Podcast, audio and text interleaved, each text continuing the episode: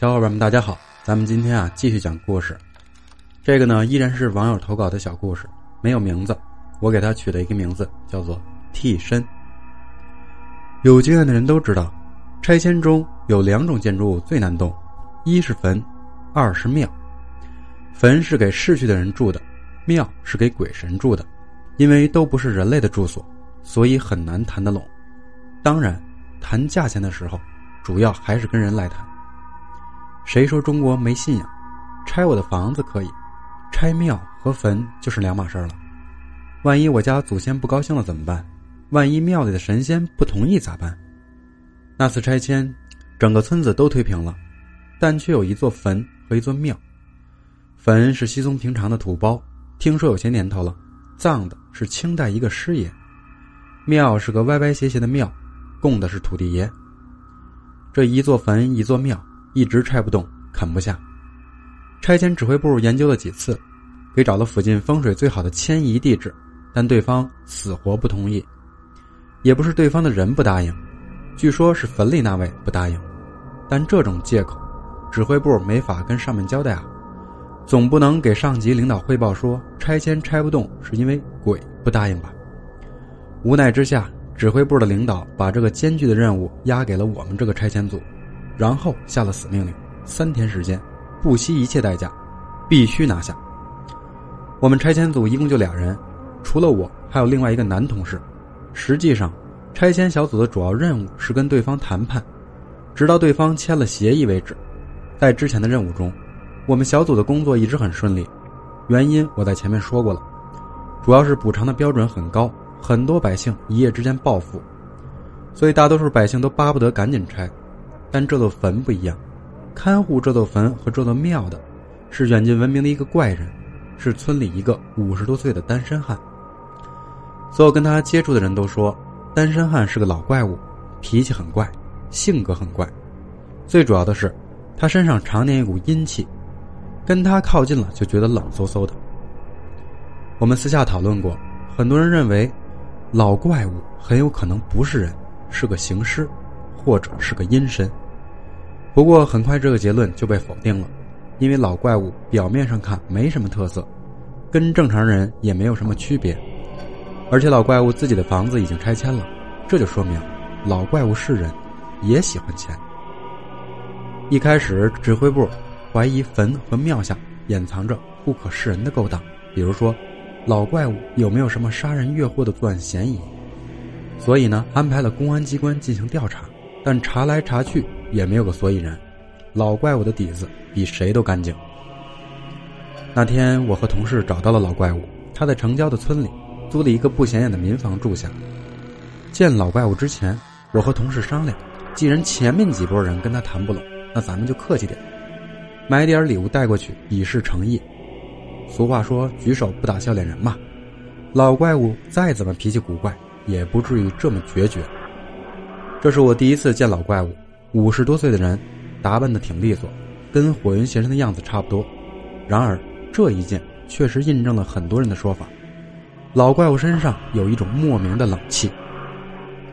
上门后，老怪物知道我们是来谈条件的，只是盯着我们看，并不接茬。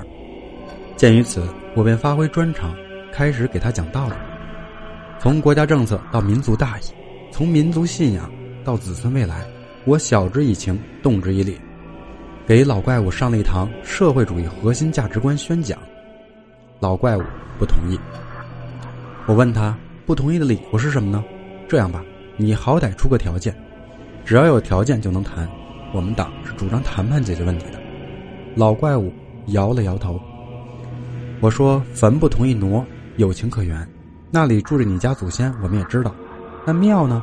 庙是公共建筑。是国家的，总不能神仙也是你家亲戚吧？老怪物依旧摇头。我继续说，我们的政策一直是先礼后兵，该说的我们都说了，政策对你来说也不亏。如果你还不同意，我们可以执行强拆。虽然我们的队伍还没有动过鬼神的一针一线，结果，老怪物一句话把我给怼了回去。他说：“你可以试试。”我眼皮挑了一下。这是赤裸裸的威胁啊！面对老怪物的强势态度，我和同事决定迂回一下。回来的路上，我们研究了一下下一步的对策。同事说：“要不趁着这会儿阳光正盛，咱们先去那坟和那庙看看。”前几天这座坟和庙我们已经看得不能再看了，的确是没什么特殊的。虽然是个师爷坟，但经过上百年的岁月，也就是一个土包子。至于坟里是什么，我们也不至于挖出来看，那不成了偷坟掘墓了吗？所以对同事的提议并不十分赞同。同事看我有些犹豫，笑说：“那咱们就换个套路，晚上再去看，看看这老怪物到底装什么神，弄什么鬼，也罢。”上级领导有命令，我们就得硬着头皮上。除此之外，我们得想尽一切办法避免强拆。转眼到了晚上，月明星稀，过了九点，我和同事带上手电，和领导撒谎说出去吃东西，就从指挥部走了出来，带着百分之二百的不愿意以及百分之二百五十的胆量，大半夜去看坟，这种事儿我还是头一次干。虽然我是无神论者。不过，对于这种类似盗墓的行为，我还是心里发怵。此时，远处就是城里的万家灯火。我们所在的位置，除了指挥部所占用的村小学以外，就是拆迁后满目疮痍、四处垃圾的农村。走出村域，到了村边，就是一片荒草。那座挪不走的坟就在荒草里，庙在不远处。我满心狐疑的和同事一前一后走着，脚步声擦擦的响。半夜听起来并不十分美妙。正当我全神贯注的走着的时候，走在前面的同事突然猛地站定了，回身冲我说：“快蹲下！”我不明就里，吓得哆嗦了一下，赶紧照做，顺势蹲了下来。手电一关，眼前顿时一片黑，只听见同事对我嘘了一声，缓了几秒钟，眼睛恢复了状态。此时月亮当空，前方荒草丛里。影影绰绰能看到个轮廓，我赶紧问同事发现什么了。同事声音极小，有些发颤的说道：“旁旁旁边好像有人。”他这么一说，我顿时汗毛竖起，头皮发麻。这大半夜的，有比我俩还二百五的人吗？所以我问同事：“你看清了吗？”同事盯着坟的方向看了一会儿，低声说：“看不太清，走，咱俩再往前挪挪。”我觉得这里面有蹊跷，便说：“我觉得咱们现在应该回去给领导汇报。”同事摇摇头说：“这还用汇报？咱俩抓个现行能立功。”我觉得坟边的人是老怪物，这大概是唯一行得通的解释了。可是，老怪物大半夜的来坟边做什么呢？不过，想到如果是老怪物，我也就淡定了一些，心里没有那么害怕了。毕竟从白天的接触来看，虽然老怪物有些怪，但总归是个人。想到这儿，我和同事悄悄地站了起来，无声无息地往前走了几步，躲在了一处被推倒的房子废墟旁，目测距离坟头应该有二十五米左右。此时，那座坟已经看得见大体轮廓了，而在坟旁边，确实有个黑影在动。我和同事都屏住了呼吸，互相看了一眼，眼神里都同意再观望一下。第一，确定这个人是不是老怪物；第二，看看他在干什么。于是我俩屏住呼吸，目不转睛地看着这人。月光下，荒草旁，只见他诡异地绕着坟走了三圈，最后在坟角的地方跪了下来，冲着坟包磕了三个头。就在磕第三个头的时候，嘴里突然说了一句清晰的话，这话让我瞬间头皮发紧，如坠冰窟。他说：“ 水来了，我就不用再做替身了，可以回庙里了。”听声音，分明就是老怪物。只见他才说完这句话，身体就如同软了一般，向一侧倒去。而此时，我根本顾不上老怪物的情况，而是满脸惊恐的看着身边的同事，因为我同事的名字就叫王顺义。我赶紧去抓僵在那里的王顺义，他却突然也被抽掉了骨头一般，软软的向一旁倒去。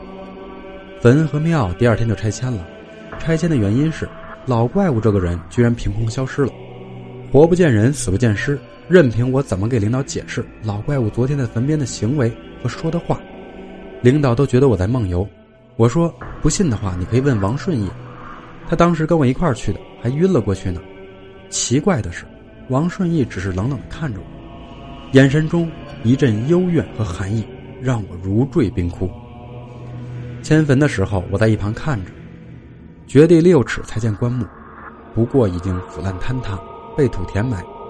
由于老怪物走了，这座坟就成了无主坟，负责拆迁的人也就随意了些，从土里草草的挖出了头骨和部分碎骨头，装到新棺材里运走了。不过倒是在旁边的泥土里，有一块不大的墓碑，大家把墓碑搬出来，只见上面没有姓氏名字，只有类似铭文的八个字，现场谁也没有认出来，大家都说，古人的名字真麻烦。说说笑笑中，就把墓碑当做建筑垃圾一起扔了。半年后，我翻阅当地县志，偶然发现一处记载：清道光年间，该县南堡镇王家村。曾有王顺义者任当县师爷，此人满腹才学，为人善良，通晓天文地理、风水玄学。事后葬于该村，碑文曰：“吾师义地，必有替者。”